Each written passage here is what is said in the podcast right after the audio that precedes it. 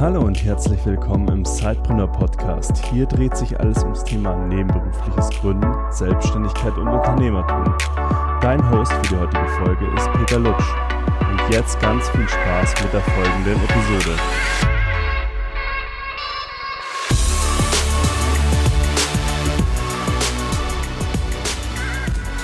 Hallo liebe Zeitpreneure, ich sitze heute hier wieder mit Matthias Knalter und äh, wir haben uns in der ersten Folge ja darüber unterhalten, was es äh, zu beachten gibt, wenn ich jetzt ein Unternehmen äh, gründen möchte und welche Rechtsform da sinnvoll ist oder weniger sinnvoll ist oder welche, was man sich halt einfach als Frage stellen sollte, bevor man sich für eine Rechtsform entscheidet.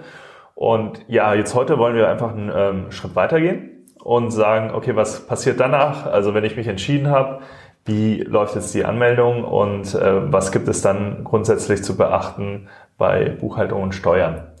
Ja, hallo Matthias, schön, dass du heute nochmal Zeit hattest. Vielleicht steigen wir einfach bei der Meldepflicht ähm, ein. Wie läuft das Ganze? Sehr gern. Hallo Peter, freut mich, dass ich wieder hier bin.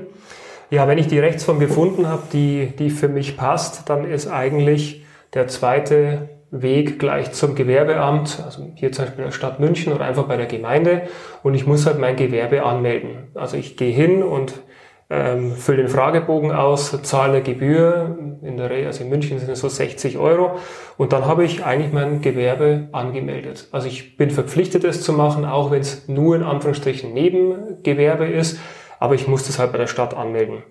Und auf die Anmeldung, die geht recht, recht fix, ähm, wird auch eine Kontrollmitteilung, so heißt es, an mein zuständiges Finanzamt geschickt, dass das auch weiß, dass ich jetzt äh, neben meiner zum Beispiel Angestellten-Tätigkeit noch weitere Einkünfte habe und die schicken mir dann einen sogenannten Fragebogen zur steuerlichen Erfassung. Und das passiert ganz automatisch? Das passiert automatisch. Also da muss ich mich um nichts kümmern jetzt genau. im ersten Schritt? Genau, also die Kontrollmitteilung des Gewerbeamts sagt, ich habe hier ein neues Gewerbe, schickt es ans Finanzamt und dann kommt der Brief. Ich kann natürlich auch, wenn ich früher starten will, weil ich brauche eine Steuernummer durch dieses Formular, kann ich das einfach mir schon im Internet runterladen oder auch im Internet direkt ausfüllen und dann auch wegschicken. Da gibt es allerdings ein paar Fallstricke, die man auch beachten muss. Aber das, ich könnte dem auch vorgreifen, dem Gewerbeamt. Okay, wenn ich, also ich kann jetzt nicht ohne weiteres direkt tätig werden, sondern ich brauche eigentlich zuerst meine Steuernummer. Kann man da in der Übergangsphase irgendwie trotzdem agieren schon? Äh? Ja, also das, das kommt drauf an. Ich meine, ich brauche für eine ordnungsgemäße Rechnung brauche ich halt unter anderem meine Steuernummer, unter der ich geführt werde. Da kommen wir auch gleich noch dazu, wenn ich keine Umsatzsteuer auf die Rechnungen erhebe, weil ich diese Kleinunternehmer bin, dann ist es, ich sage jetzt mal, nicht tragisch oder übertrieben. Also ich kann eine Rechnung schreiben ohne Steuernummer. Ich muss ja dann reinschreiben, wird gerade vergeben. Ich muss aber die Rechnung, sobald ich die Steuernummer habe, berichtigen.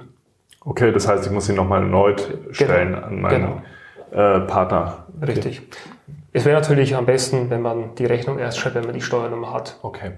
Gibt es da so Pi mal Daumen eine Zeit, mit der man rechnen muss, oder ist es sehr unterschiedlich von Gemeinde zu Gemeinde, wie lange es dauert dann, bis das so eine, bis das Finanzamt dann auf mich zukommt und mir die Steuernummer erteilt? Das ist leider recht unterschiedlich. Ähm, ich sage jetzt mal, in, auf, auf dem Land geht's bedeutend schneller. In München würde ich veranschlagen vier bis acht Wochen.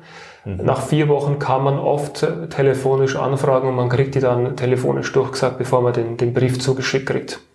Aber ja, in der Regel vier bis acht Wochen dürfte, dürfte so eine Zeitspanne sein. Okay, lass uns noch mal ganz kurz einen Schritt zurückgehen. Du hattest ja gesagt, man füllt, man geht auf, äh, aufs Gewerbeamt, füllt da ja, ein, die Gewerbeanmeldung? Die Gewerbeanmeldung aus.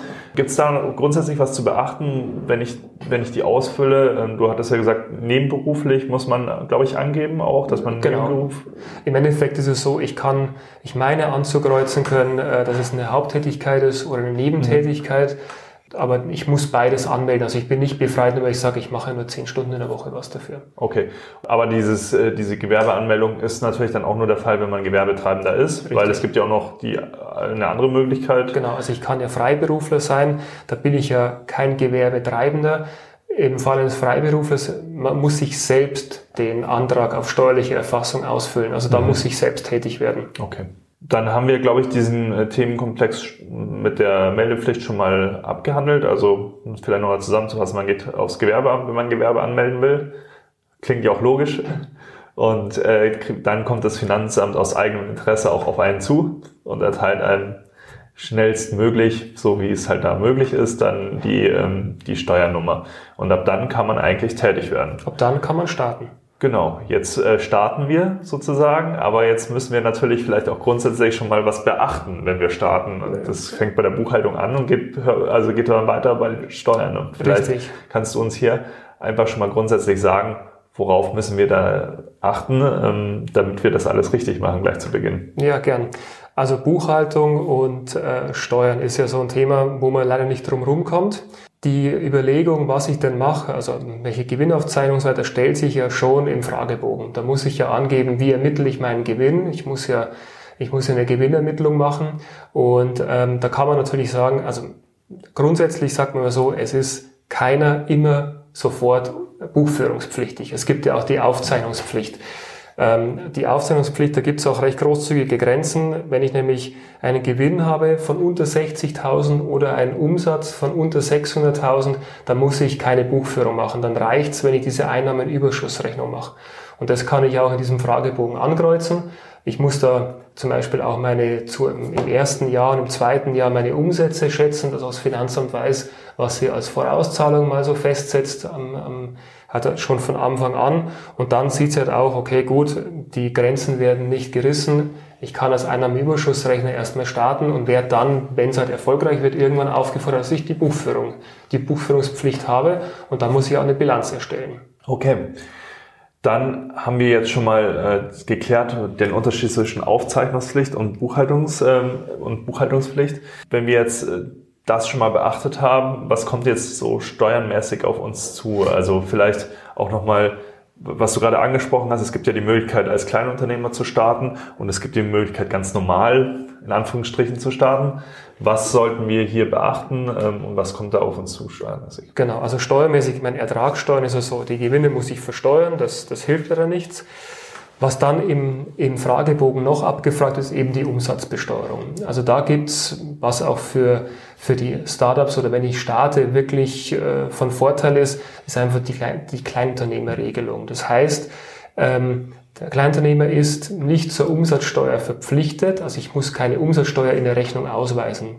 Und das darf ich machen, solange meine, mein jährlicher Umsatz nicht über 17.500 Euro geht. Wenn ich das erreiche, dann bekomme ich auch eine Aufforderung vom Finanzamt und ich muss dann zur Umsatzsteuer optieren und muss dann Umsatzsteuer auch in meiner Rechnung ausweisen.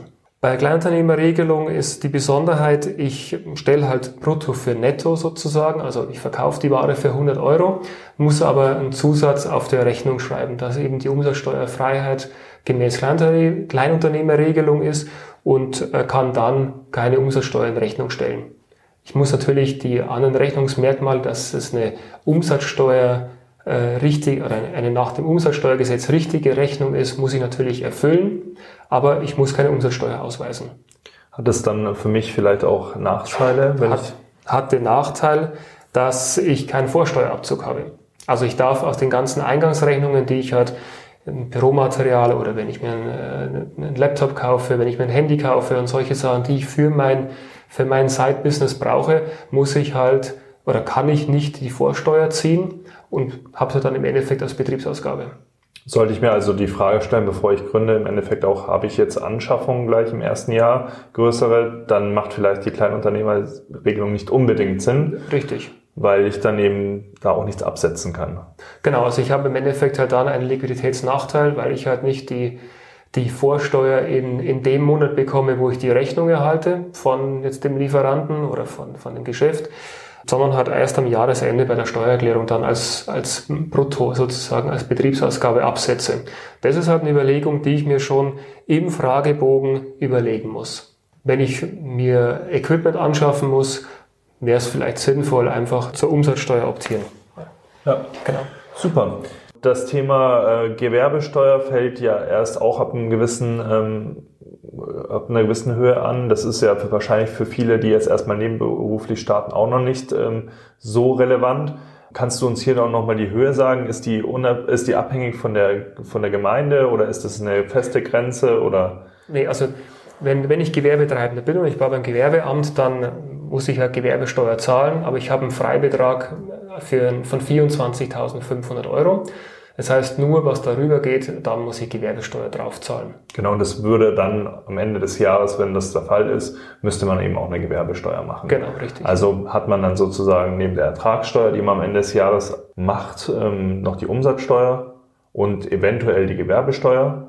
Vielleicht noch zum Abschluss würde ich noch mal ganz kurz darauf eingehen, Thema Umsatzsteuer, weil das ist ja auch der, der größte Komplex jetzt, ähm, wenn man nicht gerade Kleinunternehmer ist.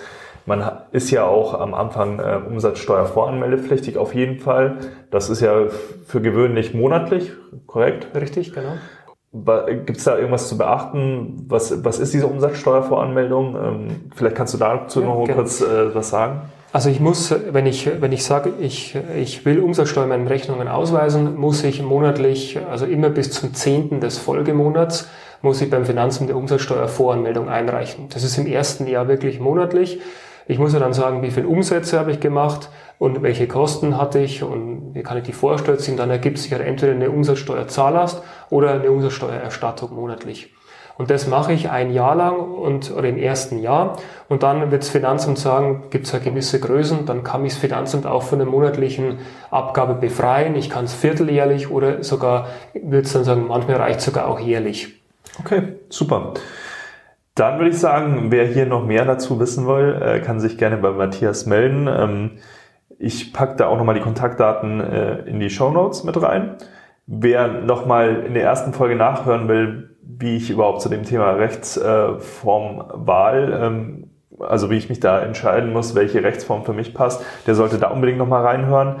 Ansonsten möchte ich mich ganz herzlich nochmal bei dir bedanken, Matthias, dass du dir heute wieder die Zeit genommen hast und uns da einen Einblick gegeben hast. Ja, also wir werden noch eine Folge machen und ich bin da gespannt, was du uns dann noch mit auf den Weg über Tipps geben kannst. Ja, vielen Dank.